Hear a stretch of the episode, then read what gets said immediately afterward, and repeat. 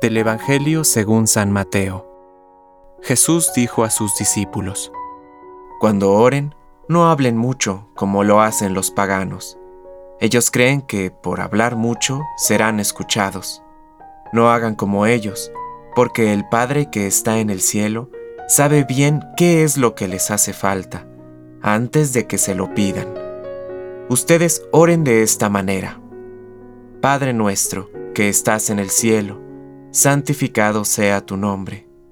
Que venga tu reino, que se haga tu voluntad en la tierra como en el cielo. Danos hoy nuestro pan de cada día.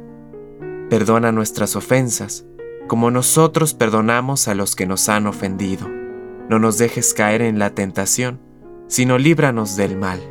Si perdonan sus faltas a los demás, el Padre que está en el cielo también los perdonará a ustedes.